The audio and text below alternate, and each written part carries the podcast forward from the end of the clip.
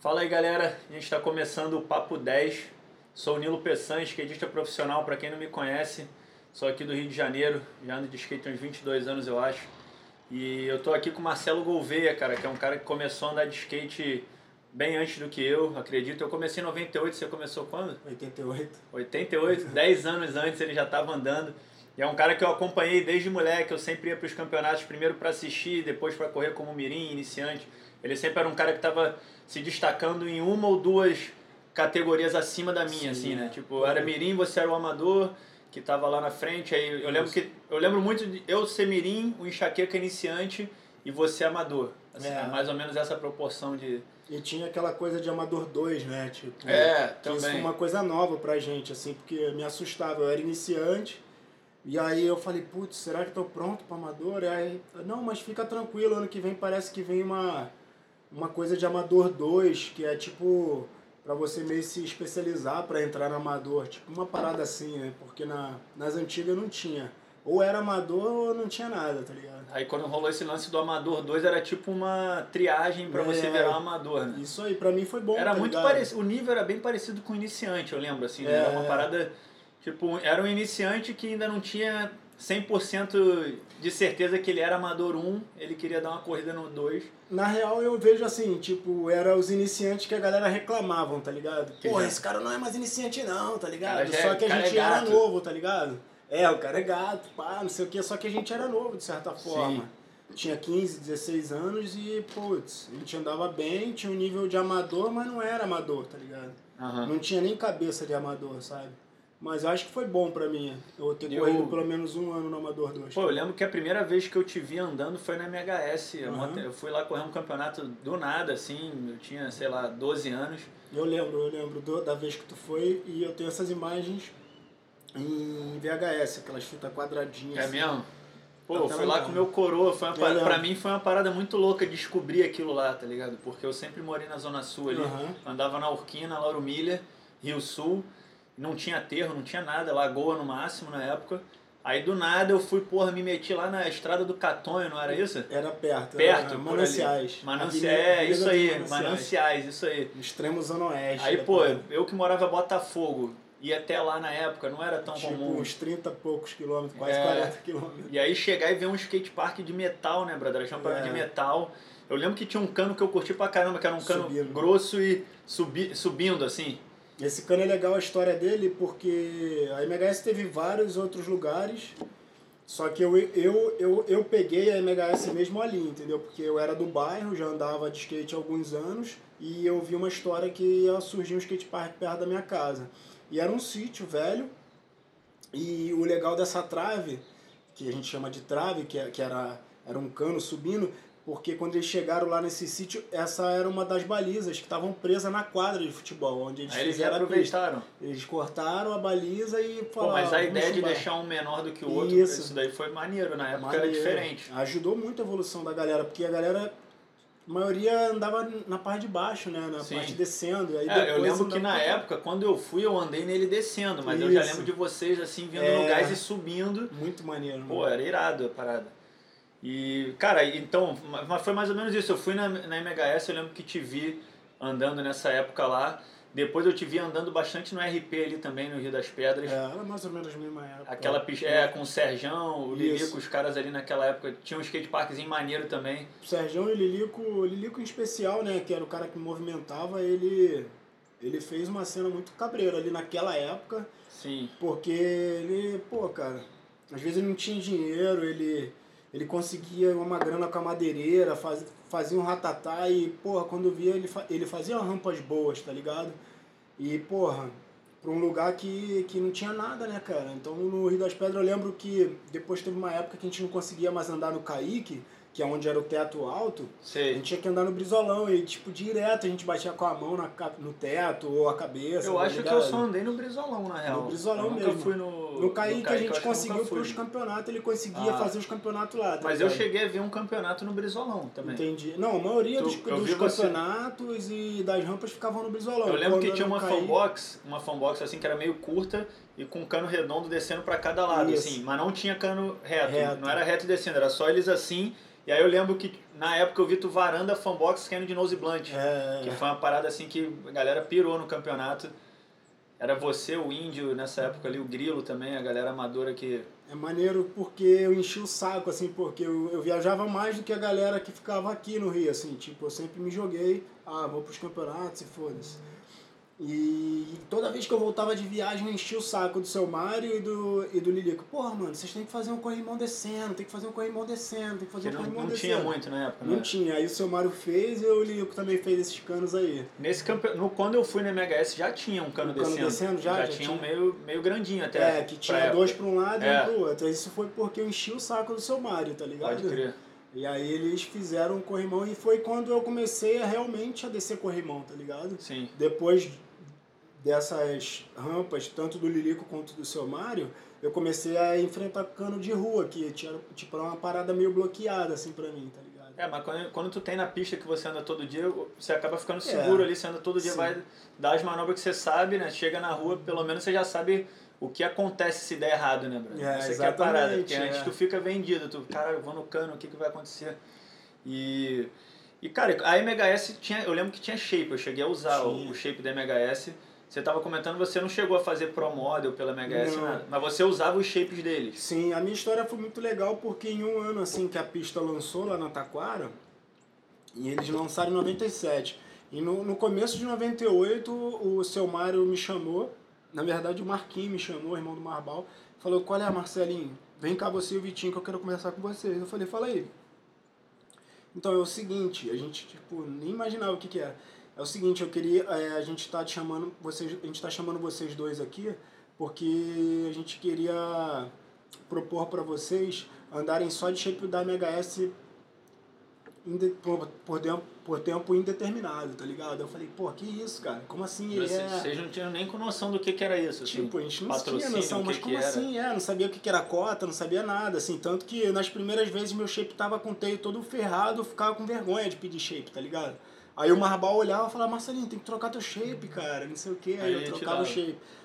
E o mais legal é que sempre foi uma parada bem caseira, né? Tipo, era um negócio de família, né, cara? Sim. Porque o seu Mário, o Marbal e o Marquinhos começaram a andar de skate, o seu Mário sempre foi engenheiro.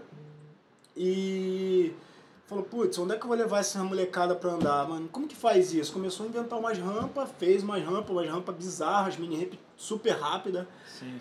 que eu já, eu, inclusive eu andei algumas.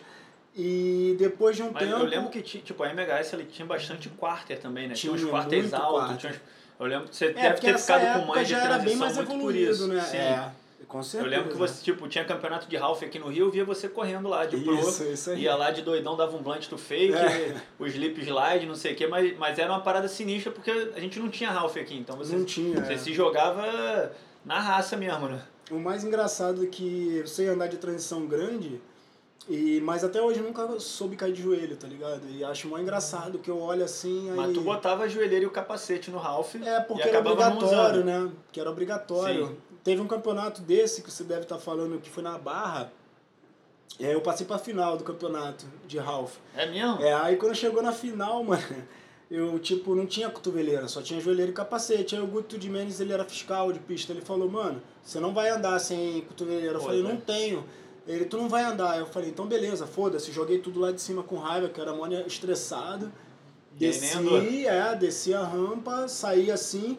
Aí meu pai pegou e falou, cara, é, e meu pai gravava todos os campeonatos, assim, meu pai foi um dos maiores incentivadores, assim, do meu skate. E ele falava, se você não voltar agora, arranjar uma cotoveleira e, e voltar pra pista, correr a final, eu nunca mais vou te gravar. Ele falou assim pra mim, o que isso, não sei o que. Aí tu Ele- deu um jeito. Dei nada, peguei a prancha de alguém, entrei pro mar, fiquei surfando a tarde inteira. Meu Nem pai correu? ficou puto comigo, não corri a final, fiquei em décimo. E aí depois disso meu pai ainda conseguiu, assim, ir nos três campeonatos gravar, mas depois disso ele meio que desencanou mesmo, tá É. ligado? Doideira. Pô, mas isso eu nunca vi, na verdade, isso acontecer, porque tem gente que. Eu, por exemplo, sou um cara que corro alguns campeonatos de bowl, sempre corri. Aham. Que, não porque era obrigado a andar de equipamento, mas a galera usando equipamento, a gente, tipo, sei lá, querendo voar mais, rampa alta. Eu nunca fui obrigado a usar cotoveleira, entendeu? É, Tipo, eu, não- nunca usei eu não cotoveleira sei na minha se era vida. a época, né, cara? Eu não sei se também era porque era um campeonato de TV, se eu não me engano, eu não Ah, sei se era da. Rede Record, eu não lembro. Mas eu lembro que, pô, eu era bem mais novo, né? Eu tinha 14, Sim. 13 anos, sei lá. E o Guto de Mendes me deu intimado, eu já fiquei puto, porque, tipo, era menor, eu não poderia debater com ele. E foi foda, assim, foi foda. E aí eu desci bolado, meu pai. Mas é, com certeza o que tu falou, recapitulando, é, o seu Mário sempre teve uma, uma tradição de fazer rampa rápida. Sempre, sempre, desde o começo.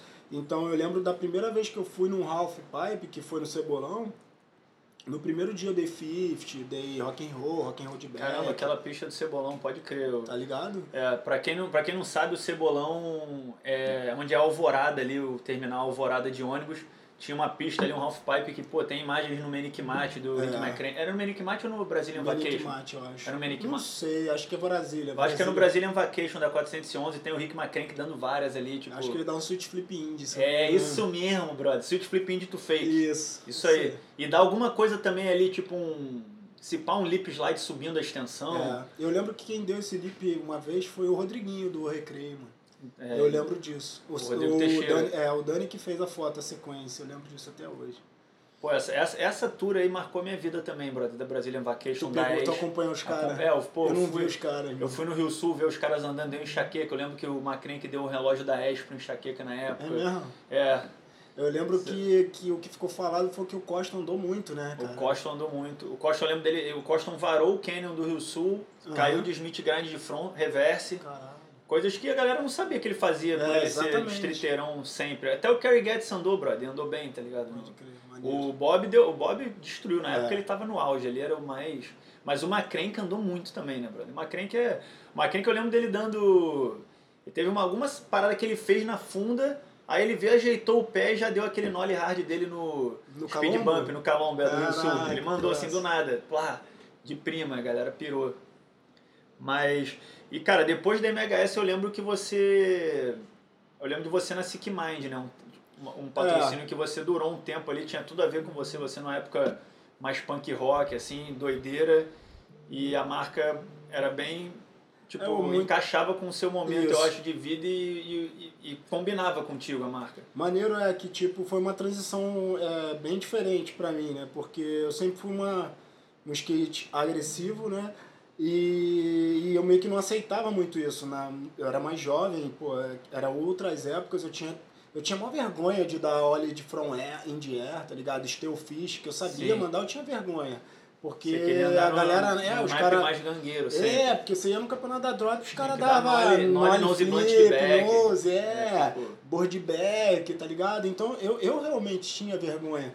E a Sick Mind para mim foi bom porque ela abriu um pouco meus horizontes nessa ideia, né? Porque o skate é muito, muito mais do que isso. Claro. E, e a Sick Mind, além de tudo, cara, ela me passou para profissional. E quem me botou lá, cara, eu, se eu não me engano, foi o Sagaz, mano. É o Vitor? É, o Sagaz era da, da Sick Mind.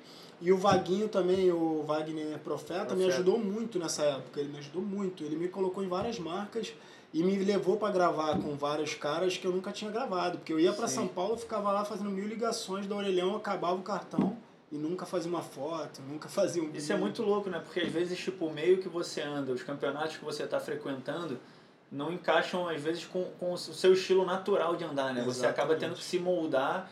Isso é uma coisa que eu acho um pouco perversa, assim, do campeonato. Eu comecei a sentir isso no meu skate também. Você tem que se moldar e andar do jeito que os juízes estão querendo, ou que a galera que está andando está querendo. No campeonato você não, tem que ser é, assim. Se você chega, porque na videoparte você faz o que você, você curte quer. e a parada dá certo porque é você, entendeu? A galera já está esperando, pô, o Gouveia vai pular do viaduto e vai descer a milhão. Tipo, o Indy vai pular o maior gap, entendeu? É o teu skate. Sim. Mas no campeonato muitas vezes você chega ali e você fala, caraca, brother, tipo, o teu estilo de skate, como é que você vai correr um campeonato contra o TX da vida? É. Contra o é, o Ferrugem na época, sabe? Sim. Os caras eram muito técnicos e, e pistoleiro, tipo ali, o Ferrugem, Daniel Vieira, eu lembro que devia ser foda ir lá pra muito, Curitiba e chegar lá e ver esses monstros. Assim. Eu passei por isso também, quando eu fui a primeira vez para o Drop, eu era moleque, assim, fui eu e o Bruno, Pirex. Uhum. E, pô, era, a, a final foi Bochecha, Luan, Todos esses tipo caras. máquina, é, né? pô, tipo, Nolly Flip Crooked no caixa, caixa alta da Fanbox, tipo, que nada. Que eu tô fazendo aqui, é, eu pensava isso, por que, que eu tô fazendo aqui, bro? Depois que eu fui começar a andar de bowl e fui começar a explorar meu skate, Sim. o meu estilo, entendeu? Que, era, e que é o nosso estilo do Rio. Né, mano? É. Exatamente. Porque aqui a gente não. Eu, eu não consigo. Eu não sei muito o motivo, mas a gente não tem um skate tão técnico quanto os caras de Curitiba e de São Paulo. Eu sempre fiquei meio que Porém, bem mais overall, né? mais overall, galera anda mais no gás, sei lá, tipo, eu acho maneiro, assim, é uma característica comparando, eu acho que o nosso skate vai mais pro estilo de São Francisco Sim. e, pô, Curitiba é mais a galera de LA ali, tipo, Technique, Picnic Table, fazendo um rolê de street mais... É que hoje o skate, graças a Deus, ele tomou um patamar que o leque é muito grande, né? Tipo, Sim. hoje em dia você é igual o. Eu tava, a gente estava comentando do Jean Espinosa ainda há pouco. Ele é um moleque pra mim que, tipo, dá até arrepio, porque eu conheço ele desde os 14 anos, ele usava as calças super apertadas, É, né? só descia corrimão, mas ao mesmo tempo ele brincando, ele sempre foi um moleque criativo, fazia várias paradas diferentes, a gente fala, caralho, esse moleque é E retardado, tem uma, e tem tá uma manha de ligado?" transição também, né? Muito, muito. E aí uma vez eu levei ele, ele nunca tinha andado em boa. Ele falou, pô, cara, eu queria ir num boa. Eu falei, vamos lá no, no arpoador pra tu ver como é que é. Ele demorou. Levei ele no arpoador, ele nunca tinha entrado num boa. O cara Ele deu crê crê slide umas cinco vezes, assim, pra eu gravar, tá De ligado? onda, assim, né? Tipo, De onda, ele, caralho, tô muito feliz, eu dei crê slide, brother, num bowl, nunca andei num bowl. Falei, tá vendo? E hoje em dia você vê que o skate dele é outro, ele tá cada vez se achando mais e é uma coisa que é ele, que a gente tava Sim. falando. Então, voltando pro que a gente tava falando da Sick Mind, vou mostrar teu Pro Model da Ah, Sick Mind. Da hora, foi o primeiro. Pô, o primeiro Pro Model, com certeza isso daqui marca muito, né, cara? É, Chegar, tipo, o shape Majin Buzão. teu nome. Esse shape é que tamanho? É um... Esse shape eu acho que é um 825, cara. Era o que você usava mesmo, É. esse tamanho eu você usava. uso 825 hoje em dia, geralmente uso 8,5, 837. Marfim, né? Só faz... Marfinzão. Sick Mind era só marfim, não É, tinha Não tinha. maneiro. Maneiro, eles deram uma vacilada aqui, né? Normal, com o meu, com o meu nome tem dois L's e tal. Mas na roda, se tu olhar, já tem Ah, então, dois. foi a linha, né? Saiu Foi os dois, a essa. rodinha com, com É, shape. pra mim, pô, cara. E aí você andava com isso aqui, você andava com a roda andava. também na época. Eu, assim, eu tive alguns problemas é, na rua, em alguns picos de rua, que eu não tava conseguindo. E aí, quando eu, eu você lembro achava até que é hoje, muito mole? É, então ela tava muito macia, me agarrando, ah, segurando muito. E eu gosto de andar rápido. Aí eu Aham. pedi pra eles suspenderem a roda, entendeu? O shape eu continuei usando porque. é você, você ficou quanto usei. tempo na Sick Mind, a tua Acho altura? que eu criei uns oito anos. Oito anos? É, por aí. E aí tu saiu porque acabou a marca ou o que que rolou? Cara, eu saí por, uma, por diversos fatores, assim, é, é, eu acho que eu tava numa fase louca da vida, que eu não queria mais vi, tentar viver do skate, já tava deprimido, com várias lesões, né, cara? Sim. Eu tive lesões de joelho, aí depois joelho de novo, e aí no meio do joelho que eu tinha que operar eu quebrei o pé, e aí meio que, tipo, desencanei. Eu achei que eu tava velho, com 25, 26 anos, assim. E, e foi quando eu chutei o balde, que eu falei, só vou andar de skate por amor, que foi até na época que a Praça do Ó, que a galera meio que colou na Praça do Ó, começamos a fazer vários obstáculos ali. Foi quando as coisas aconteceram e, e eu tomei a iniciativa de fazer um vídeo.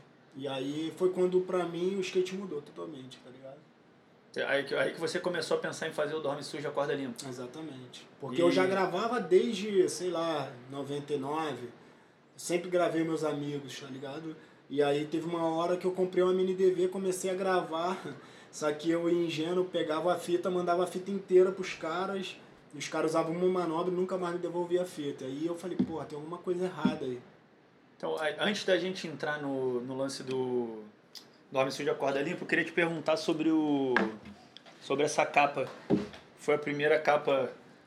Não, na verdade isso daqui foi a primeira entrevista na Rio Skate Mag. É, A Rio Skate Mag, pra quem não conhece, pô, era uma revista aqui do Rio, deixa eu ver se tem um ano aqui, 2002, é. aí 2002, era do Adriano, né? Ela foi a iniciativa do Adriano e o Arqueiro junto. Adriano, Adriano Salgado e Arqueiro, pra quem não conhece. Aí O Arqueiro era pô, um dos é, fotógrafos do Rio que, Isso. que né? mais fazia foto aqui na E o época. Arqueiro era estriteiro máximo Sim, dos eu anos lembro, 90. pô. Ele é até um cara que eu nunca mais vi, o Adriano eu tá encontro lá direto. no Sana, ele. Ele tá no Sana, né? Tá. Cadê a tua entrevista aqui pra gente A entrevista tá mais pra frente. Caraca, foto do, do Campo Grande ali nas antigas. Errado, eu acho, né? É, né? Aquele layback tem slide dele. É, isso eu. Ah, aqui, ó. Entrevista. Mas aqui você era amador. Eu era amador, 2002. Eu até achei estranho, falei, cara, como vocês vão fazer entrevista com amador? A gente... Aí os caras, pô, um- entrevista não existe isso aí. Corrimão. Onde é, que é? Sem volta redonda. Corrimão do Floresta. Nose slide? Antigo Floresta Mercado. Eu deu nose slide. Aqui é num posto ali na. na Sernambetiba aqui mesmo, cara. Esqueci não, muito. Mais ou menos ali perto do Barra Caraca, é Mares. tipo um T-slide transfer, né? É, um slide de transfer. Não tem mais essa reverse. borda. Eles fecharam esse muro inteiro aqui hoje em dia. Aqui Esse ela caninho. no- é do lado da. Ah, caraca, ainda, existe isso aqui? É um cano diferente hoje em dia, não é esse. Perto, isso daí, Do lado qual do o nome pé da? Petrobras ali, Ah, é, né? é. Aí a Avenida Chile passa aqui embaixo. Sim, sim. Esse cano até hoje eu É não perto sei da- como eu fiz isso. Ah, me esqueci o nome daqui. Mas eu sei A onde é, perto da Lapa Chile- ali, né? É isso. A Lapa tá aqui embaixo. Esse daqui é naquele respirador lá do Isso em Copacabana. Copacabana ali, do Esse metrô. cano é alto pra caramba, É, mano. Eu esse não sei aqui é como eu dei esse. Eu dei um 50 e um board no mesma hora. Eu lembro assim. que o Alessandro Ramos fez alguma foto aqui varando a escada também, não foi? É, Foi do lado hard, do gap. vindo no gap, né? É, no gap. Era hard ou kick? Hard. Hard. Eu lembro dessa foto. Esse cano aqui é maneiro também, É, né? isso na cidade universitária, né? Lá no, Fundão. na ilha, no fundão, é. Aí eu já Então, vi outras coisas. Aí já né? vi outra galera. É. Pô, Essa- mas irado, isso daqui é maneiro que, cara, essa revista aqui durante muito tempo, assim, quando eu, como eu comecei a andar em 98, essa daqui era a revista que eu via a galera, tipo, você, o Pedrinho Sliva, que o Alan Mesquita, essa galera toda, eu O lembro, Pedrinho, se eu não me engano, foi o primeiro, né? Foi a primeira capa? entrevista. ou entrevista. Acho que foi a primeira Eu entrevista. lembro de uma capa que, eu- que fica na minha cabeça que Do era. Não, uma capa do Alessandro e o. Do Alan. E o Alan. É a número 2. O, o Alessandro dando T-slide back subindo a extensão E ele frontside air varando por cima dele. Lá na Lagoa. Essa- é, na lagoa. Então, a Rio Skate, eu- acho maneiro a gente falar sobre ela, porque a Rio Skate, eu lembro, a gente estava falando do Rio das Pedras, eu lembro, tipo, no campeonato maior do Rio das Pedras, que foi até no Kaique, não foi nem no Brizolão, o Arqueiro e o Adriano distribuindo, tipo, questionário, tá ligado? Ah, o que, que vocês acham de uma revista de skate do Rio de Janeiro? Qual seria o melhor Eles estavam fazendo uma pesquisa de É, mercado ali uma saber se pesquisa de funcionava. mercado pra galera inteira, assim. Qual o Caraca. melhor nome? Rio Skate? É, quanta, é, o que que você acha legal? Uma revista mensal ou bimensal, sabe? Aham. Tipo, umas paradas assim, tá ligado? Isso foi em 99 e 2000. E aí, se eu não me engano, em 2001 eles lançaram a revista com o Filipinho na capa lá no Corrimão da Linha Amarela. Rock de front. É, com fotinha, mano, de maquininha, tá ligado? E a Chica pequenininha, assim, ó. Não, isso é, isso é muito louco, cara, porque nessa época eles fo- fotografavam com filme. Isso. Então a, a molecada que começou a andar da era digital não sabe nem o que é isso, porque além do, de todos os fatores que já existem na rua, de pô, dificuldade, Era de segurança e tal, tinha o lance do filme. Então, às vezes acabavam os filmes que o cara tinha ali. Ele não tinha Sequência, ciclos porra. infinitos pra fazer, né? Sequência, o Dani ficava. O Dani nem. Eu nem pedia pra fazer sequência. que E custava, bravo. né? Era, era um negócio que era caro, então pro fotógrafo, com certeza ele torcia pra tu acertar mais rápido. E ainda tem aquela, aquele lance, né, de tu, putz, será que a foto ficou boa? Daqui Exatamente. uma semana tu vai ver se a foto ficou O boa. cara vai ter que revelar. Tá ligado? Se então, o cara der qualquer mole no laboratório, ele pode queimar também.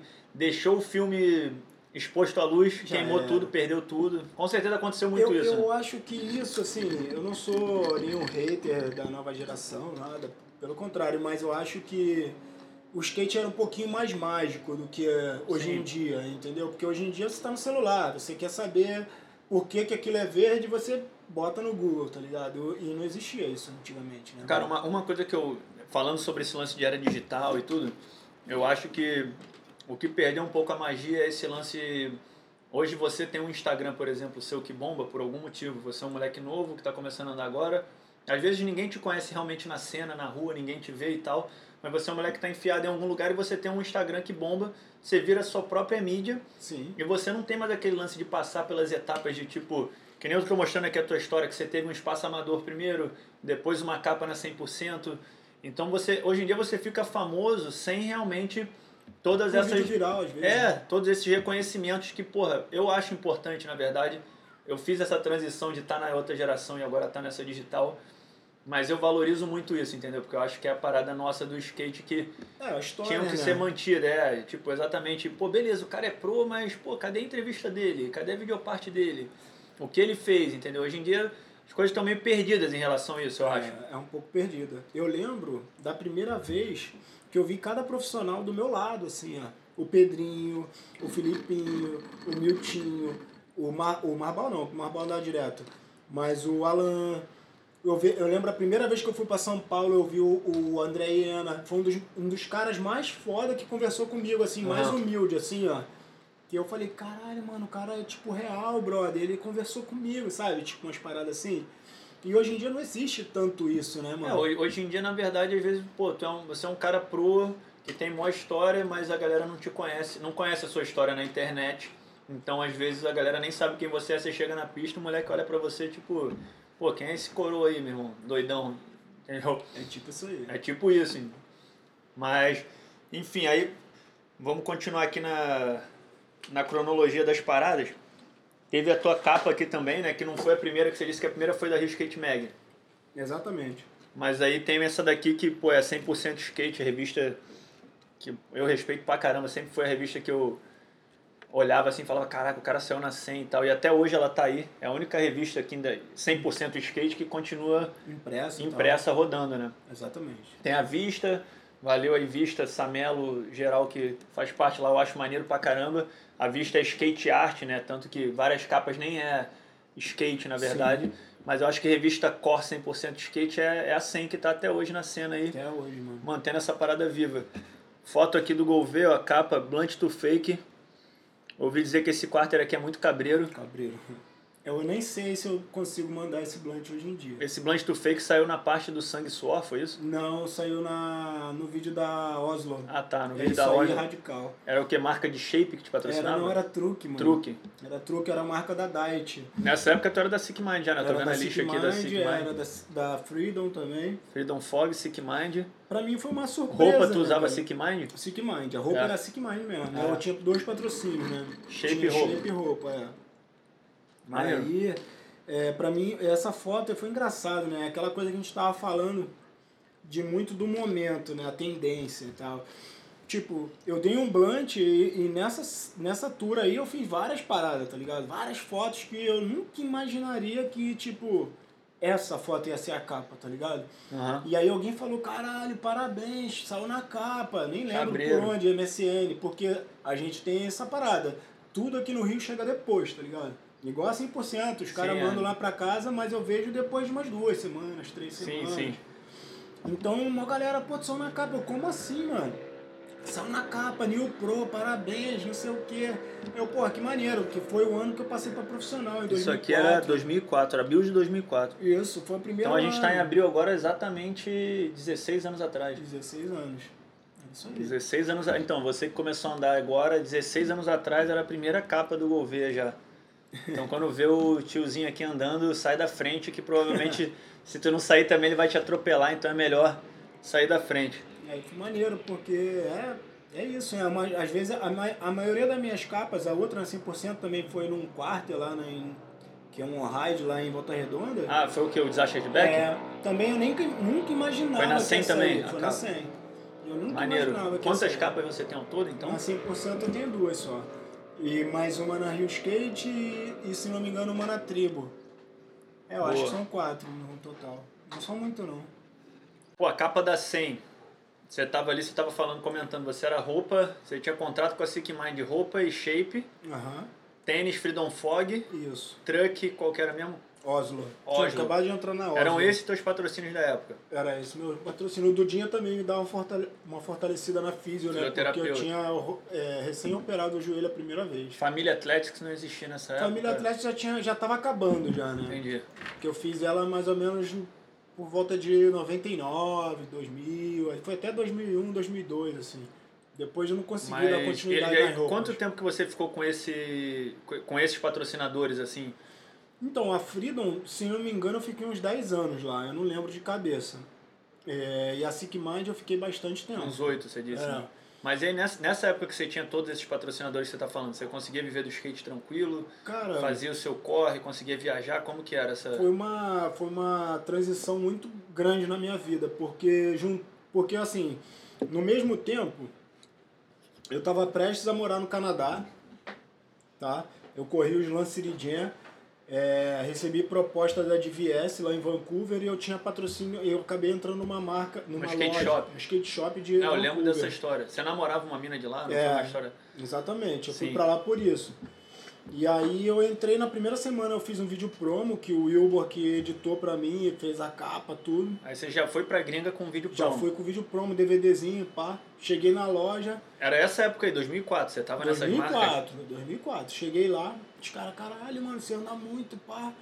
É, a gente pode te dar um apoio e tal. Eu falei, o que, que seria um apoio? Ah, cara, a gente pode te dar três shapes por semana. Eu, caralho, três shapes por semana é. Ou um shape, um truck, você pensa. Eu falei, não, beleza. Aí, Pra realidade nossa aqui, isso era tipo, tipo... já era surreal. E aí nem, nem tinha rolado o slam 3 Jam. Aí rolou o slam. Mas eu aqui, corri. né? Mas você ganhava grana nessa época? Aí eu tinha acabado de passar pra profissional, da...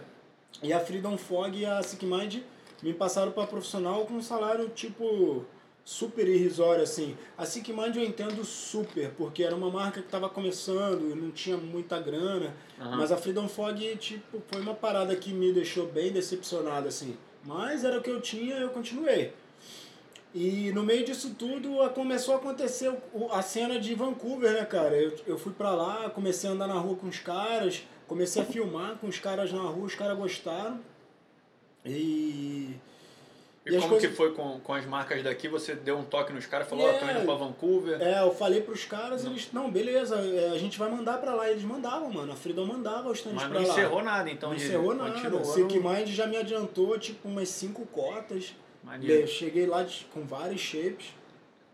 E foi isso, aí foi acontecendo. E aí, uma época, eu era da, Free- da, da Freedom Fog nessa época, a DVS pegou e me chamou para entrar na DVS. Os caras tinham contato com a loja, né? E a loja meio que fez o meio de campo. E aí eu meio que rejeitei. Falei, não, Já tô na Freedom. tô na Freedom, eu sou profissional lá, eu vou ter que voltar para amador aqui, eu não quero isso e tal. E de fato eu tava me sentindo muito sozinho naquela época, né, cara? E Tipo, eu você falava inglês, você falava, é, então isso que eu ia te perguntar, essa Não. parada da não a barreira da, inglês. língua, da língua às vezes É, atrapalha e a também, né? cultura, né? cara? A cultura é extremamente fria.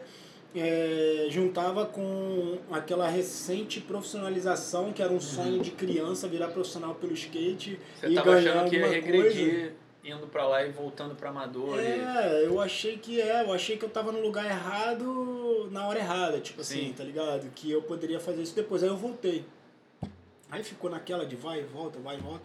A gente acabou se separando. Eu não voltei mais, só voltei pra lá depois de uns dois anos fazer uma entrevista. E o que aconteceu foi isso, cara. E o que me deixou muito triste no skate é aquela parada que eu sempre comento, né, cara? Que todo mundo comenta. O Jeff Grosso comentou há poucos dias aí, é, naquela entrevista que ele deu no Black Media já no ano passado. E que, cara, quando você a- acontece alguma lesão, né, cara, os caras, a primeira coisa de fazer é te mandar embora, entendeu? Tipo, quando eu tive que operar o joelho, os caras me mandaram embora. isso que é não muito- foi o caso da Sick Mind, entendeu? Que me segurou muito tempo, entendeu? Mas a Freedom Fog A mandou. Freedom Fog na segunda cirurgia me mandou embora. E na primeira cirurgia, quando eu era amador ainda, eu era da Snow Way. Sim, A sim. Snow Way me mandou embora me devendo uma grana até hoje. Snoweira roupa. Era roupa. E, e eu lembro que meu pai quis ir lá comprar o barulho comigo. Eu falei, não, pai, deixa isso pra cá, pra lá. Ele, não, não, vamos lá. Eles te devem, porque ganhava foto incentivo, isso era raro na época. Sim, sim. Foto incentivo, vídeo incentivo, não sei qual é o nome. É, isso é muito louco, né? Porque o cara se dedica, que nem você, você se dedica, sei lá, o- 10 anos direto para uma Isso. marca, e aí se você tem um problema que às vezes, sei lá, uma cirurgia de joelho, você não vai ficar mais de um ano. Não vai. Se, se você tiver a cirurgia mais punk, assim, mais difícil de todas, você vai ficar um ano sem se. sem andar de skate em alto nível, assim, mas depois de seis meses você já vai estar voltando ali. Se É. você perde o patrocínio, você fica mais, tipo, sem estímulo ainda. Você já tá com o É. joelho ruim. Aí o cara vai te lá e você fala, putz, agora acabou mesmo pra mim, né? Vou... É, na verdade, quando, quando aconteceu pela segunda vez, né? Porque eu já tinha perdido o patrocínio na primeira vez, e aí na segunda vez aconteceu isso, e aí eu fui mandando embora de novo. Aí foi uma fase que eu fiquei bem rebelde, que eu tinha 25 anos, e aí eu caí mesmo na cachaça, assim, na cachaça que eu digo cerveja. Eu, bebi, eu bebia cerveja de segunda a segunda. Parei, assim, E bebia, andava de skate. bebia de ficar doidão. de Doidão, tipo, 10 garrafas, eu mais um, entendeu? Do- Doido do dia, 10 segunda. garrafas. Quanto tempo nessa? Pô, cara, eu fiquei uns dois, três anos nessa aí. Até, tipo, é, fazer cirurgia e depois da cirurgia o tratamento foi, tipo, muito ruim, assim. O tratamento foi muito, muito ruim mesmo, assim. E aí foi quando eu me mandei pro mato, fiquei na montanha uns três meses e aí as- a ficha começou a cair, que eu falei, porra, calma aí, eu sou velho, mas não sou tão velho assim. você tinha quantos anos? E aí eu já devia ter uns 26, 27, 28. Foi quando caiu a ficha que eu falei, pô, cara, calma aí, eu posso fazer um. Eu tenho câmera, eu tenho vários skatistas bons do meu lado. É, eu sou um skatista que me amarra em gravar e, pô, eu adoro fazer as coisas minhas acontecerem. Por que, que eu não vou fazer? Eu vou fazer independente de tudo. Foi quando começou a ideia da, do Dorme Sujo Acorda Limpo Sim. aparecer. Que foi, eu comecei a gravar conteúdo, conteúdo, juntando, juntando, juntando, juntando, sem saber o que que ia fazer com aquelas imagens. Só que eu falei que não ia dar mais as imagens. Falei, não vou dar mais imagem para vídeo nenhum. Vou fazer o meu. Só que eu não tinha computador, eu não tinha. não sabia editar, Câmera você tinha? só tinha Era câmera. o que é uma mini DV, É né? uma mini DV. O Jorge Simas me ajudou muito, é, porque na época ele me ajudou porque ele tava vendendo uma 3CCD, que era, porra, era uma câmera foda, era tipo, era quase uma VX, tá ligado? Não era uma VX, mas com a O placa. Jorge Simas estava esse ano aqui no STU até, né? É. Você encontrou ele? Não, ele, ele- encontrei. Ele sempre me ajudou nessas paradas de câmera, tipo, que ele trocava de câmera, né? Ele pegava e falava, mano, tem uma câmera aqui. Tipo, se a câmera valia 2 mil, ele falava, mano, me paga 500, mano. Eu, Caralho, 500, mano. Putz, eu É não mesmo? tenho essa grana, mas me dá 100 reais por mês. Ele queria, Te fazer filmar, queria te... é, ele sabia que eu gostava daquilo, então ele queria me ajudar de alguma forma, tá ligado? Isso foi muito importante. E nessa vez dessa Mas câmera... né, nessa época, você começou a filmar porque você estava machucado? Foi meio Isso, isso? Foi meio que foi exatamente história isso. parecida com a do Luquinhas. Exatamente isso. É, eu já gravava desde quando meu pai comprou a primeira câmera, né? Que foi em 97, se não me engano. Que era uma tijolão mesmo, VHS. Aí às vezes eu pegava a câmera do meu pai e ficava gravando. Sempre tirei muita foto com a maquininha, até tem um monte de foto ali. Sim. Mas a câmera, a mini DV, eu lembro que a. Essa minha namorada do Canadá, ela trouxe uma pra mim. Do Ah, Canadá, ninguém tinha mini DV, era só digitar 8, tá ligado? Aí, Então pô, mas saiu na frente, né? Saí na frente, tá ligado? Na E verdade, aí- antes da mini DV tinha aquela que era. Era a Hayate. A Hayate eu não tive. A Hayate eu lembro que tinha um moleque que filmava a gente, o Fernandinho, você lembra? Fernandinho. Fernandinho que tinha a parada é, The Pank. The Pank. Você lembra que era o Fernandinho caralho, Bruno? Era daqui da Barra, não era? ele não, da Taquara, da Gardenia Azul ali. Ah, pode ele era um dos poucos que tinha dele, câmera, ele, ele colava, tipo, os, os primeiros vídeos que eu fiz, Esse assim, maluco trabalha com cinema? trabalho, ele virou diretor de cinema Pode crer, dia. eu lembro dele. Ele mano. tinha uma Hayate. Baixinho, né? É. Fortinho assim, tô ligado. Ele andava bem esse moleque. Uhum. Eu lembro dele, mano. The Pank. Então, e aí você fez o Dorme Sujo nessa época. É, aí eu comecei a gerar conteúdo, gerar conteúdo. Aí, ó. gravando meus amigos. E a minha, a minha parte, por incrível que pareça, foi a última a começar a ser gravada, entendeu? E eu fui pra casa do Cabeça, lá em Danilo Diel, lá em Piracicaba. Fiquei lá por volta de 3, 4 meses Quanto tempo dele. que demorou pra... Você começou, tipo assim, Uns 3, 4 anos. 3, Até 4 5 anos. anos. Mas é. no começo você nem sabia o que ia ser também, Não né? Você falou, sabia. vou começar a filmar. E aí a Exatamente. parada acabou depois... Virando um E Dorme Sujo e né? Acorda Limpo foi uma parada que vocês começaram a falar de zoação em alguma trip, algum Então, negócio, aí como é entra foi? um outro cara que acreditou muito em toda a minha história. É o Macarrão, o Sei Rodrigo é. O Rodrigo Torturella fui a primeira vez em Volta Redonda em 2001 ou 2002. Aí eu conheci ele, trocamos altas ideias, eu fiquei na casa dele, nem, nem fui pra ficar na casa dele, acabei ficando na casa dele, a sintonia bateu. Aí, tipo assim, eu tentei com várias pessoas eh, me ajudar pra gravar um filme, que eu queria fazer um filme meu. Pô, me ajuda a editar, não sei o quê. Não, demorou, vou te, editar, vou te ajudar, vem pra cá, não sei o quê. Aí passava um dia, acabou. Aí, porra, tava com várias imagens minhas, não guardava as minhas imagens. Caralho. Vou lá, vou lá pra Volta Redonda, mano. Foda-se, vou lá. Qual é, Macarrão? Posso ir por aí, mano? Pode. Caralho, tem vários picos aqui, mano. Vamos gravar. Demorou. E Macarrão sempre teve câmera, sempre filmou. Ele fez o primeiro vídeo de Volta Redonda, que era o Ah, caos. maneiro. E aí ele já tinha uma ilha de ediçãozinha, pá, ele falou, Marcelinho, aí, tô com uma ilha de edição aqui, pá. Eu falei, é? Maneiro, era tipo um, mano, um caixotão, um computador toscão, assim. Aí passou uns dois meses que eu já tava gravando e ele já tinha falado comigo que acreditava no projeto e ia editar comigo. Ele me manda uma foto pela MSN, sei lá por onde. Olha o que eu comprei. Era um Aham. MacBook, MacBook não, Caraca, um o iMac, iMac, tá ligado? O maior. Coloridão. Mas não, não era o, já era fininho. Ah, já era o fino? Já Pô, era o fino. então o primeiro tava- caixotão que eu vi foi o do Paulo. É, eu tive esse caixotão É, nas não antigas. não. Aí, eu, aí ele comprou esse, mano. Caralho, mano, olha era esse. sonho, era, né? Tipo, é, ninguém tinha esse computador, né? Isso foi em, sei lá, mano, 2006, sei lá o que que era isso. Não, não era 2006, é 2008, eu acho. 2008, porque o vídeo saiu em 2011. Aí ele falou, Marcelinho, olha o que eu tenho aqui. Eu falei, caralho, o que, que é isso? Eu nem sabia o que, que era isso. Aí ele, vem aqui pra casa. Eu fui pra lá. Quando eu cheguei na casa dele, falei, mano, cadê a torre do computador, mano? Ficava perguntando. Ele, tá maluco? Não existe Não torre tem. não, cara. A torre é aqui dentro. E, caralho, que foda. Aí vocês começaram a editar no Final Cut, É, né? no Final Cut. Ele começou, falou, ah, eu tô aprendendo e tal, e vamos começar com esse projeto aí. Eu falei, beleza, vamos fazer o seguinte, vamos fazer um, premi um trailer. Vamos embora com as imagens que tem. Porque a gente viu o que a gente tinha, a gente precisava de gravar mais. A gente Sim, tinha sim. bastante conteúdo, mas não era o suficiente para fazer um full vídeo. Marcelinho, você vai fazer o seguinte, o Macarrão falando, você vai gravar o máximo que tu conseguir, daqui uns dois anos a gente vai lançar esse vídeo, agora a gente vai lançar o trailer. Demorou, fizemos o trailer, ficou foda o trailer, muito maneiro. E foi isso que eu fiz. Aí eu fui pra casa do Cabeça, em, Piracicaba, fiquei gravando ficou andando ele, aí direto. Johnny. Aí depois os caras foram pra Argentina, eu fui pro Chile. E aí começou a gerar muito O índio conteúdo. também colava o na- índio colava Nas também. tripes. O Belo ajudou muito também. Com- comprou câmera, começou a gravar por conta própria. Entendeu? Então aí foi quando a coisa começou a to- Foi um- tomar uma sim. proporção maior. E aí o lance do nome foi quando a gente começou a editar o trailer, né? Voltando um pouco. Que a gente não dormia, porque a gente, porra, nunca tinha editado e a gente editava e, não, tá tudo errado, vamos melhorar tudo isso. Aí ficava o dia inteiro, o dia inteiro, Isso e depois varava da a noite. É, varava a noite, aí varava a noite. Aí macarrão, qual é? Vamos ali na rua rapidinho. Aí na rua comprar caixa de bombom na, na, na farmácia. Caralho, aqui vende caixa de bombom na farmácia, mano. Ele é, mano. Aí comprava caixa de bombom e ficava editando até de manhã. Aí a gente, caralho, mano, tu já percebeu que a gente não tomou banho, mano? É, mano, tem três dias que a gente não toma banho, o macarrão aí. A gente dorme sujo, acorda limpa. Aí fudeu, mano. Quando ele falou Aí isso, ficou essa.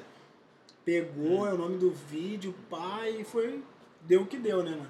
Sucesso absoluto, Pô, assim. irado. Até, e aí, pô, saiu truck seu pela Creio, collab É. com o Dorme Suja com Aí é, então aí entra o Serginho, um pouco antes o Serginho já entra em cena, porque. Você entrou pra Creio quando? Foi. É, essa é uma história que eu acho legal de falar, porque foi na época que eu tava nessa crise aí que eu não acreditava mais em porra nenhuma, que eu Aham. comecei a gravar. E, eu, e uma vez eu dirigindo, a- sempre quando alguém vinha pro Rio, qual é, Marcelo? Leva a gente em tal lugar. Eu pegava o carro do meu pai, dirigia os caras, levava pro Cristo e tal. Aí uma vez dessas eu enxaquei, encheu meu carro de adesivo da Creio. Fiquei puto com ele, mas jogou muito, mais de 200 adesivos. Aí passou uns dois, três meses, eu falei, qual é, enxaqueca? Eu tô sem patroa, tô numa merda, tô querendo montar um skate, não tenho truque, mano. Pô, me arranja um truque aí. Ele falou, pô, fala com o Serginho, tu não conhece ele? Eu falei, conheço. Ele fala com ele, mano, ele te conhece, ele vai se amarrar, tu vai mandar um e-mail pra ele. Eu, que isso, enxaqueca? Pode mandar, mandei um e-mail. Qual é, Serginho? Aqui eu sou skatista profissional, Marcelo Gouveia, tal, tal, tal. Aquele papo todo, ele, mano, eu te conheço, gosto de tu pra caralho, te admiro, teu skate. Maneiro. E se depender de mim, ele falou assim, se depender de mim, você nunca vai ficar sem truque pra andar. A única coisa que eu não posso fazer é te botar no time agora, mas truque não vai faltar. Caralho, eu falei, que isso, brother? Tipo, uma luz, assim, no fim do túnel, tá ligado? E aí eu comecei a pegar truque e tal, e aí quando... Isso aí, aí depois entrou o Dorme Sujo lá, depois de cinco anos, Sim. e ele me abraçou com tudo. Ele falou, mano, você vem pra cá, vamos fazer acontecer, vamos fazer um collab do vídeo com o truck, vamos fazer o truck da de sal, vamos. Ele me ajudou nas tiragens do, do- dos Porra, DVDs, maneiro. tá ligado? Porque a gente não tinha uma renda, né? A gente não tinha uma. Quanto que vocês fizeram? A gente fez uns, acho que uns 500, mano, Caralho, 600. bastante, né? É. E o Serginho me ajudou muito, cara. Então, assim, o Serginho, a creio, tem uma parte muito grande. Junto com outras pessoas, né, cara? Que não posso, preciso nem. Sim. O, o próprio Volminho da Grotesco, ele sempre Ele fez todas a as arte, né? artes. É, pô. Até hoje dos shapes aí que estamos fazendo Irado. é ele. O logo, tudo foi ele, entendeu? Então são pessoas que moram no meu coração eternamente porque entraram num projeto sem querer ganhar nenhum real e sim por querer ver uma coisa acontecendo, tá Sim. ligado? Salve Serginho, Serginho, pô, dono da Creio e da HC, da Supa, né, distribuidora. Serginho tá Serginho sempre é um fortalecendo e faz as paradas porque gosta mesmo do skate, gosta da galera. Pô, abraçou a gente aqui no Rio, né? Se você for É. ver, pô, eu, você, enxaqueca, ele Ele respira skate, né, mano? respira e, pô, é muito bom estar perto dele, trocar ideia sobre skate, sobre o mercado de skate. É um cara que que é vivido, né? É, e fez muito. muito. desde a época de fazer o Mundial lá da Creio World Cup, as paradas, o cara. Desde a Variflex, que foi os primeiros. É. Ah, inclusive isso é legal a gente falar, cara, que a Creio vai fazer 30 anos agora. Né? Tá fazendo, né? 30 ah, é? anos. Agora, 2020. Irado. Que ela começou em 1990. E falando da Creio, a gente pode emendar já no assunto Creilers, que foi o vídeo que saiu agora. É. Mostrar primeiro o shape, na verdade. Você falou do Volmin? É, vamos falar do Volminho. O Volminho acredita muito sempre em tudo, Volminho né? fez esse, essa arte aqui. Você acha que o mundo tem jeito? Interrogação. Vocês acham que o mundo tem jeito? É isso. O Volminho, o Volminho compra muito as, as minhas ideias, as minhas ideias batem muito com a dele. Então, ele é o, o dono da, da direção de arte da Dissal, é ele. Ele Sim. que cria tudo, assim, entendeu? Eu só peço aprovação. Ei, vamos fazer isso? Vamos, Irado, shape de maple, né? É. Feito lá no México, Esse né? aqui é 8,5. É, tem vários. A gente tem de 8, do 775 ao 8,5. É isso aí. É isso aí, a marca do Marcelo artes. aí. Quem quiser comprar é só mandar um direct pro Marcelo, pra mim. Procurar. Tem o perfil da Dessal também? Tem, Dessal também. Tem o perfil do Dessal. Tem no site tá. da, da Supa também tem, né? Ah, é? A Supa distribui também? Também. Pô, então é fácil de achar. Quem quiser comprar, tá aí, vai estar tá ajudando a marca de skatista para skatista. Isso aí não precisa nem falar. E a gente ia falar do. Depois do. Do, do Krailers? Do Krailers, ah é. Tô com um cartaz do Krailers aqui. Que é você no cartaz, né? Tá colado aí. Tá colado, tem dois. Esse aqui foi o cartaz oficial do Krailers. Pô, isso daqui é você naquele viaduto que você deu. É, eu dei um nose pick aí. Nose né? pick, né? É, eu dei um 50 também, mas eles não usaram, usaram só no extra, no, no Raw Files. Uhum. Mas é maneiro que. Esse projeto é um projeto que foi tipo Dorme Sujo, que ele demorou, porra, 5, 6 anos pra sair, né, cara? Pô, a galera ficou numa expectativa, cara. É, porque que... aconteceu várias coisas no meio e você participou disso tudo, sim, do sim. processo todo. Eu não lembro exatamente quando eu entrei na Creio, mas eu. Eu nem sabia do vídeo, não sabia de nada. Assim, foi uma parada bem parecida com o que você falou de. Pô, o Marcão me encontrou, eu tava com o Down até, com o Roger. Com o Roger. Tava com ele lá na. Na época eu tava morando em São Paulo, tinha acabado de voltar da Austrália. Tava numa transição ali também, meio sem patrão naquele corre. Sei. E aí não tava desanimado, eu tava, porra, me sentindo meio que no, no auge, eu devia ter 24 anos, assim, eu falei, pô, tava no maior gás, assim, caraca, acabei de voltar da Austrália, skate no pé, só que não tava com nenhum patrocínio de verdade, me dando uma grana e me ajudando. Mas na época eu pegava os Ace Trucks, né? Uhum. E aí eu, eu fui andar com o Marcão e com o Roger, eles passaram lá em casa, a gente foi andar ali na Paulista. Aí o, o, o Marcão falou comigo, pô, cara, a gente curte seu rolê pra caramba lá na CRE, não sei o quê né? Pô, a gente nunca teve a oportunidade de se conhecer e tal. A gente vai sair uma linha nova agora, que era o model do Eda, que ia sair um Pro Model 146. Né? Acho que era 149, cara, o primeiro que eu usei ah, dele. Ia sair o model dele e ele falou, pô, cara, o Eda é um cara super pô, metódico, ele é chato com esse negócio de qualidade, pô, esse creio, ele tá acreditando que é perfeito, pô, ele tá amarradão de usar, então acredito para vocês que andam de transição, na tua pegada, assim, eu quero te dar um você testa, se você curtir, cara, você me fala e a gente te manda, a gente começa um trampo, se não, tranquilo. E aí na época, pô, essa distância de ser de marca de fora, né, só conseguia pegar quando ia lá, ou então se alguém me trouxesse, aí eu pensei bem também, falei, pô, cara, eu quero ter uma marca brasileira, entendeu? Ao invés de ficar fortalecendo a Ace, que é uma marca, beleza, uma marca maneira e tal, mas que, pô, não me ajuda em nada aqui, lá. entendeu? É, os caras não, não tem um time aqui no Brasil, os caras não fazem ação nenhuma aqui, enquanto isso a Creu é do Brasil e fortalece a cena, entendeu? Aí eu falei, pô, vou usar se eu gostar, cara. Eu falei, eu pensei assim comigo, cara, eu só não vou usar se realmente a parada me atrapalhar para andar. Uhum. Como eu nunca tinha usado, eu não, não, sabia o que ia acontecer, entendeu? E aí eu, pô, usei, falei pro Marcão depois de um tempo, falei, pô, Marcão, tô amarradão aí, pô, eles já me mandaram vários truques, aí começou a relação. E aí faltando, sei lá, seis meses, assim, para encerrar o... Eu acho que o Eric me ligou e falou uma parada assim, pô, Nilo, a gente tem seis meses mais para filmar, quiser cair no projeto aí, aí sei lá, eu fiz umas missões com vocês aqui uhum. no Rio naquela época. Depois eu fui para São Paulo, fiz tipo mais uma ou duas missões com ele e foi o que, pra... o que foi a minha parte, entendeu? Que na verdade eu nem considero pô, uma, uma parte mesmo que eu fiz no Creyos, mas só de estar do lado do Otávio Neto do Eda ali, que são os caras considerados Foda, da transição e pô, são ídolos pra mim, entendeu? Pra mim foi maneiro pra caramba. Eu, eu fiz o que deu pra fazer no pouco tempo que a gente tinha. Fiquei feliz com as imagens também, porque eu acho que o Eric manda bem pra caramba e, sei lá, tem imagens boas. E aí, pô, fiquei amarradão de sair tudo que saiu de, da campanha do Creyas, os, os models assinados por a gente, tipo, cada um com uma cor, tem o seu, tem todo, todo profissional, é né? isso que eu fiquei. Eu, eu lembro que eu tinha contado, mas eu, não- eu já perdi de cabeça. Mas é o que eu fiquei mais é, assim, abismado, assim, eu falei, pô, cara, é, a galera nova, é normal que a galera que- queira usar as coisas gringas e não sei o quê. Mas hoje em dia é diferente, tá ligado? Hoje em dia, pô, você pega o shape da Sick Mind ali, realmente era um shape totalmente diferente de um shape é, feito de maple, né, cara? Sim, Hoje em é dia a gente tem um shape de maple que é feito lá. E a gente tem um truque é, que é tão bom quanto os, os outros de lá e até melhor do que vários truques gringos. Ah, mas por quê? Que não sei o que, o truque é tão bom. Ah, mas o truque, pô, material, tem várias coisas, os caras estão fazendo truque há 30 anos, tá ligado?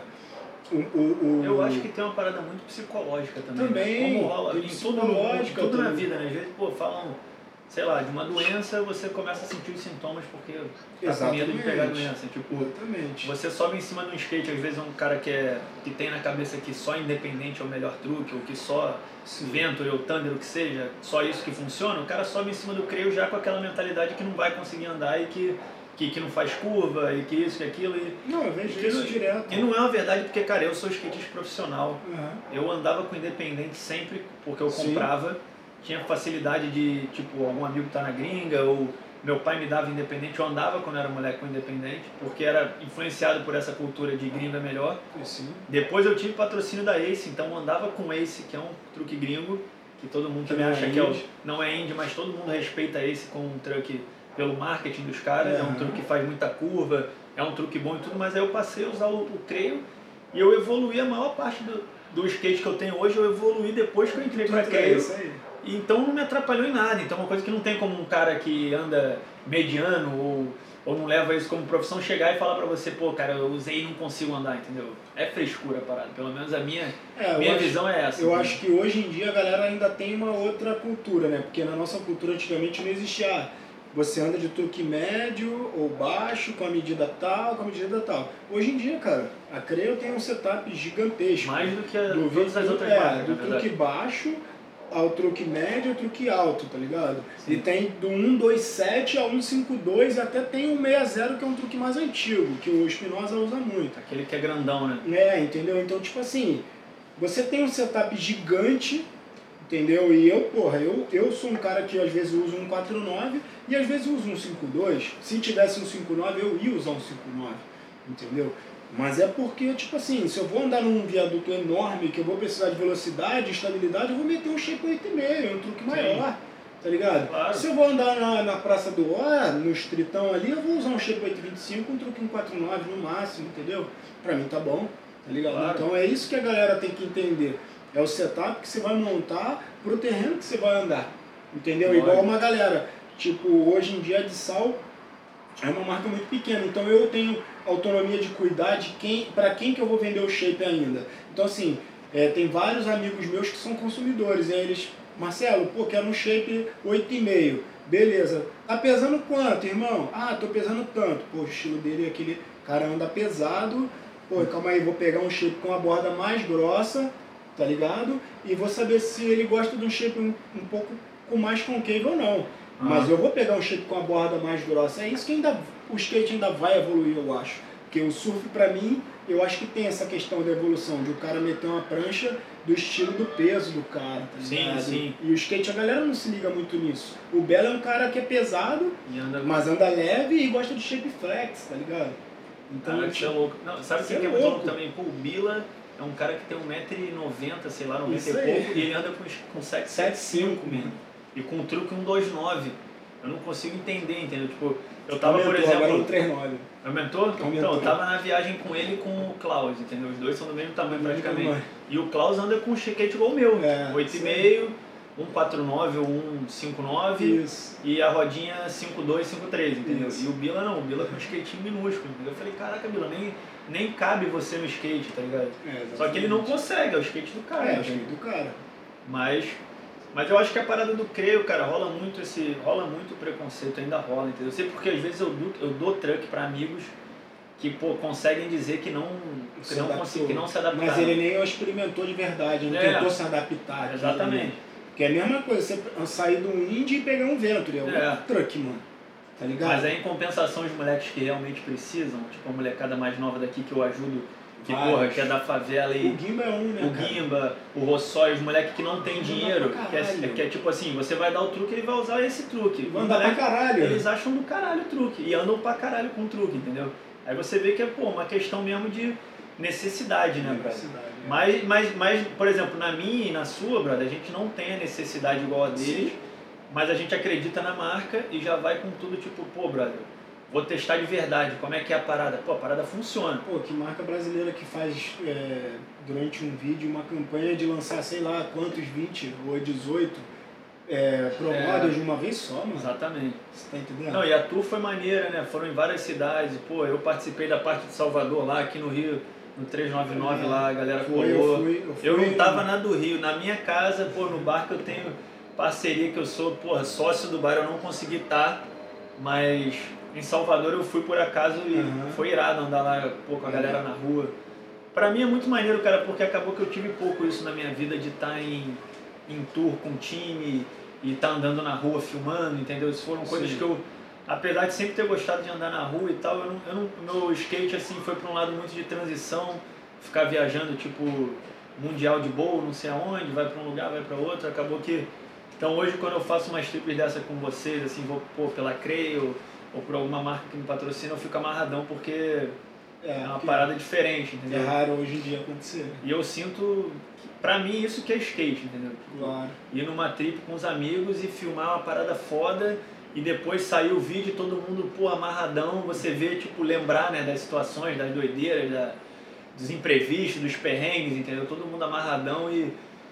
Então, sei lá, sempre agradeço a Creio, o Serginho, a galera toda lá, o Eric, eu acho que... Pra mim é um maior privilégio fazer parte ali da família e... Estar tá próximo da marca, tá ligado? Exatamente. Hum. Mas e cara, e quais são os próximos. Tipo assim, como você, você se vê agora no momento. Você tá na Creio e tem mais algum patrocínio? Você é, tem a sua marca, eu a Messal, né, que é shape. É, e a Osh me manda os tênis, né, cara? Sem compromisso. Manda os tênis. Mas a gente não tem compromisso algum, a gente. Eu não tenho, eles não dizem que eu tenho apoio, eu também não digo que eu tenho patrocínio. Não, uma parceria. É uma parceria. Como que a gente pode falar? Informal. Né? Informal. Não te, não te falta tênis, mas você é, também não precisa divulgar nada. Graças aí... a Deus, é, não, não falta tênis. É. Eu fico feliz porque é aquela parada que a gente estava falando, que é uma marca brasileira que está me ajudando, entendeu? Sim. E tipo, numa fase que eu não, eu não espero muito mais coisas do mercado do skate. E sim, agora eu vou começar a fazer coisas para o mercado do skate. Sendo que, tipo, eu como pessoa, é, eu não consigo parar de andar de skate. Como o Jeff Grosso disse ali na entrevista, eu, eu mal, mal, posso caminhar, é. mas mal, mal posso pensar em parar de andar de skate, tá ligado? Não consigo parar de pensar em andar de skate, não consigo é, parar em ter um skate na minha casa. O Jeff Grosso fala uma parada muito, na entrevista dele, ele fala uma parada muito interessante, que ele fala exatamente, ele fala assim, cara, se você, se você, não, se você consegue se imaginar, se você anda de skate, mas você consegue se imaginar sem andar de skate, uhum. você, não, você não é um skatista, você é um cara que anda de skate. Isso. Se você não consegue se imaginar sem o skate, aí você realmente é skatista. É exatamente E isso. provavelmente quem não é skatista não entende isso que você está falando de, de, tipo assim, não se ver sem a parada na vida, entendeu? Porque, é. sei lá, tudo, tudo que rolou na minha vida até hoje veio através de skate, entendeu? E um monte de pessoas que às vezes um cara que andava pra caralho contigo lá atrás, ele te encontra hoje em dia e fala, qual é, Nilo, pá, é. tu ainda tá andando de skate, tio? Exatamente. Mas como assim tu ainda tá? Eu nunca parei de andar de skate, sabe? É, eu, pô, tem um cara que, que é muito famoso aqui no Rio, que era o João Cabeção, sabe? Uhum, sim. Pô, ele parou de andar, bro, ele nunca mais andou. E o cara, andava pra caralho. Ele era tipo o mais sinistro do Rio, assim, durante algum tempo, assim. E aí outro dia ele chegou no Rio Sul, cara, eu lembro eu tava andando lá, brother, eu tava dando uns aéreos assim no Rio Sul, ele chegou. O cara tinha medo até de chegar na borda, assim, brother. Sério? Sério, ele chegou e olhou assim e falou, caralho, não sei nem como é que eu andava aqui. E o cara dava, pô, Várias aéreos, blunt to fake em wallride, naquela época que ninguém fazia isso, entendeu? Um cara então que eu vejo muito assim é o Léo Careca, o tio Léo. Pra mim, ele não, é um cara que não. Que ele, ele, ele tem uma, um vício assim, ó, que às vezes chega a me incomodar quando eu vou andar de skate com ele que eu vou pra casa dele, caralho, é muita informação só, skate, skate, blá, blá, blá. Um cara que, um cara que eu fico impressionado é, é assim. o Zunga, O Zunga também, né? O Zunga ele me encontra, cara, ele não fala outra coisa que não seja skate, cara. Às vezes, tipo assim, eu já participei, sei lá, tava em alguma reunião, apresentando ele pra algum lojista, fazendo uhum. alguma coisa. Ele fala com um cara, não sei o que, daqui a pouco, é. oportunidade, ele fala, cara, mas é Nilo, Pô, a gente tem que voltar a andar lá no Rio Sul, cara. Pô, já tava dando os smithzinhos novo, não sei o que. O cara é empolgado com 52 anos, o cara vários, né, só cara? quer saber de skate, entendeu? É, Trabalha, faz outras coisas, assim, não, não vive mais como skatista Mas profissional. quando fala de skate é como se fosse uma criança falando sobre. Exatamente, cara. É muito foda isso, né? E eu, pô, eu vejo, por exemplo, eu também, cara, sou um cara que gosta de beber cerveja, uhum. gosto de zoar, nunca fui careta, e. Mas, sei lá, eu sempre tento dar uma maneirada e, e ponderar um pouco essas partes assim da vida de diversão que envolvem bebida, que envolvem droga e tal, porque eu quero andar de skate mais tempo possível, é. entendeu? Eu sou um cara que tento cuidar um pouco do meu corpo, tipo, pra andar mais tempo, entendeu? Porque eu tenho exatamente medo disso, entendeu? Eu não quero chegar com 40 anos ou com 50 anos com uma lesão que não me deixa andar ou com uma coisa crônica que... É. E eu, pô, é foda, né? Porque a gente tem um ambiente e vive uma vida que favorece a ficar na doideira, né? É, skate é muito assim, pô. né, cara? E porque a gente não é julgado se você é doidão, você, pelo contrário, você é respeitado por ser doidão. Né? Tipo, é. tá ligado? Quanto mais doidão tu for, mais. Porque como que o doidão consegue fazer aquilo? É, tipo isso, né? Exatamente. O cara tava doidão ontem, mas chegou aqui e ganhou o campeonato, brother. É, Pô, o tipo... maluco quebrou tudo na festa ontem, fez um monte de merda, pegou a mulher dos outros, fez, sei lá, qualquer tipo de loucura que a galera faz bêbada, e aí chegou aqui e ganhou o campeonato. Tipo, essas histórias sempre foram as mais tipo, vibradas né, na galera do skate, é, entendeu? É bem, é bem estranha essa parada né, do skatista.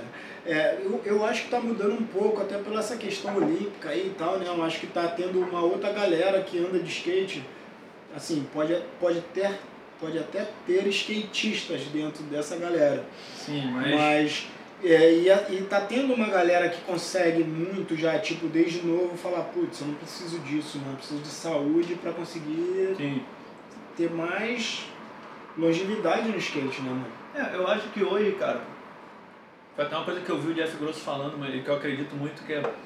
Hoje o cara começa a andar de skate, ele já sabe onde ele pode chegar. Isso. Na sua época, mais do que na minha, e depois na uhum. minha, eu ainda não tinha esse parâmetro, entendeu? Tipo, não, é tudo o meu pai, meu pai me via como skatista e falava, pô, brother, vai durar até 18 anos, pô, com 18 anos, se Deus quiser, esse moleque vai entrar na faculdade e vai ter uma outra coisa na vida.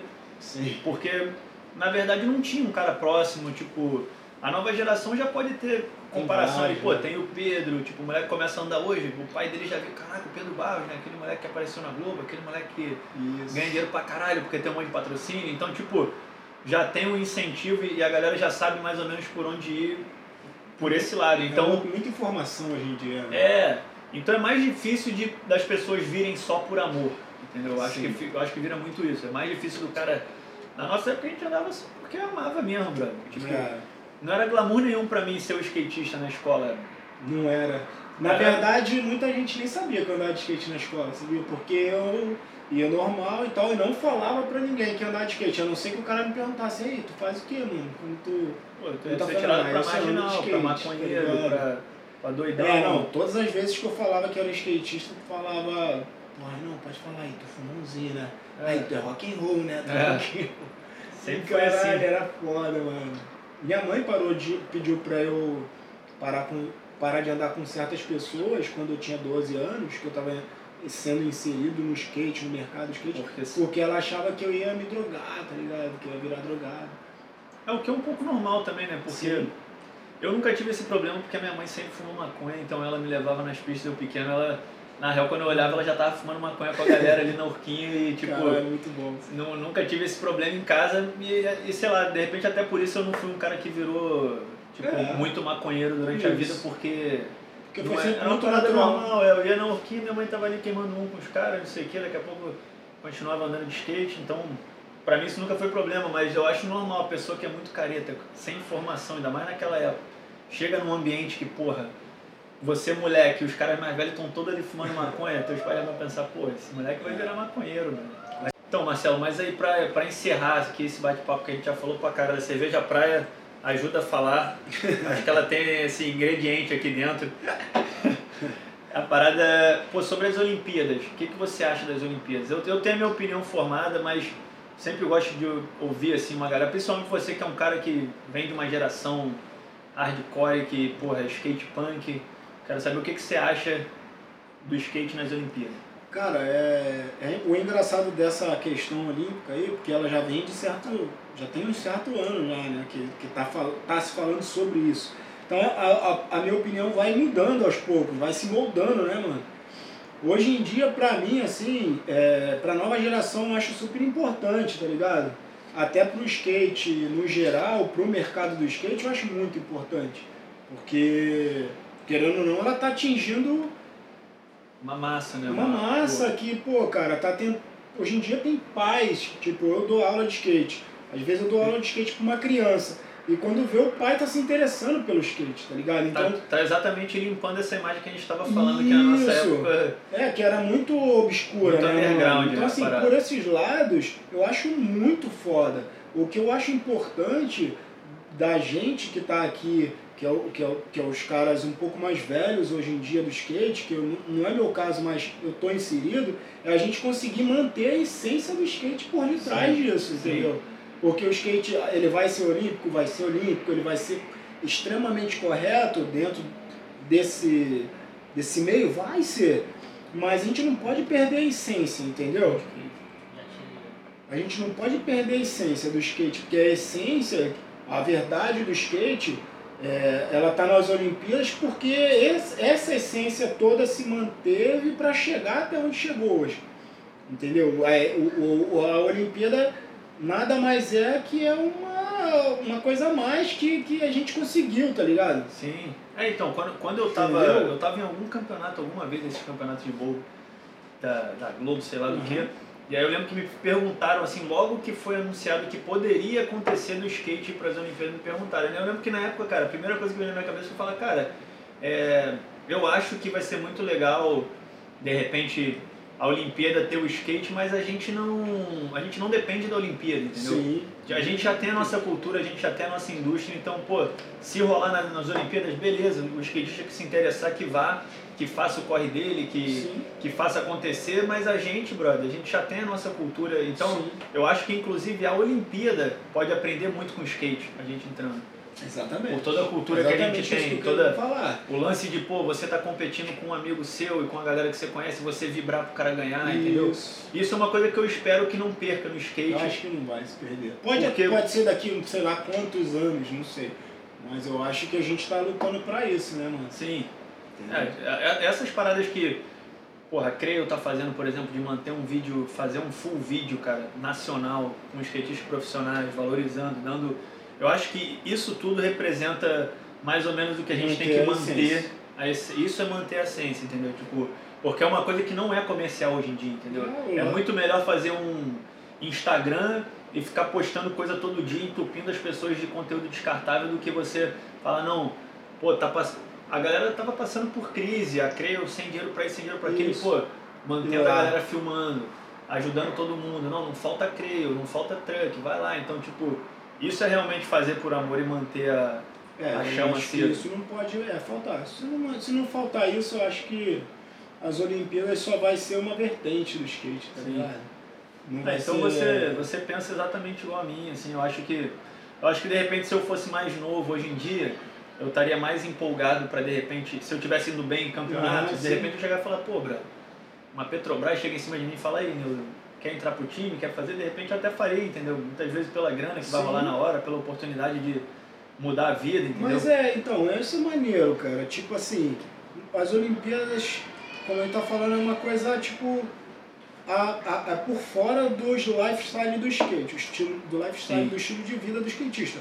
Mas, porra, não é maneiro um cara que anda contigo que de repente nunca teve uma oportunidade na vida É, e com o exatamente. skate, porra, viver bem pra caralho, é legal, pô. Exatamente. Isso é muito pra- legal. Ele só não vai perder a essência dele. Se ele perder a essência dele, aí ele tá vendendo a alma dele pro, Sim, sim. por dinheiro, tá ligado? Mas, cara, é isso, entendeu? É, eu, eu acho, eu acho também, o skate olímpico é uma ferramenta para tirar muita gente, principalmente a gente, cara, que é país de terceiro mundo. Muitas vezes na gringa a galera não tem essa noção, mas aqui é tipo molecada sem ter peça pra andar mesmo, entendeu? Passando fome, às vezes comendo E porra, andando pra e andando pra caralho, Tá exatamente. E então, o moleque não é aquilo que faz ele parar de andar de skate, você tá entendendo? Exato. E aí do, do nada um cara desse entra pra seleção brasileira, começa a ganhar um salário, uma ajuda de viagem. E o que, que tem de mais com isso? Exatamente. Então é, eu acho que eu penso exatamente assim. Porque é muito difícil no Brasil você ser um Jamie Foy da vida. Viver, Claro. tipo, ganhando uma grana legal, tipo, mas fazendo andar na rua. Só pra fazer parte. Ainda não é a realidade do Sim. brasileiro, né? Claro. Que se um dia seja, porra, maravilhoso. Tem alguns que conseguem, né, cara? Mas eles vão pra fora, Sim. se envolvem na. aí- Mas são só, só os fenômenos também, né? Tipo, Isso. coisas que. Pô, Thiago Lemos da vida, Carlos Luan, Ribeiro, Luan, moleque, que você que também não param no Brasil. É, exatamente. É meio difícil. Pô, mas é isso aí, cara. O papo foi irado, Marcelo. Obrigado aí por ter vindo. Obrigado você pela, pelo, convite aí, mano. Tamo Do junto. primeiro ainda. É isso, é o primeiro de muitos aí. Espero que o Papo 10 dure bastante. E a gente volta em breve aí. Eu quero, pô, pelo menos conseguir contar um pouco da nossa história aqui no Rio de Janeiro. É. Sempre que tiver alguém de fora também vai ser bem-vindo. Mas a princípio a, a ideia é contar um pouco dessa nossa história aí e falar bastante do skate na RJ. É nóis. Valeu. Valeu, nóis. É nóis. Valeu, Papo 10.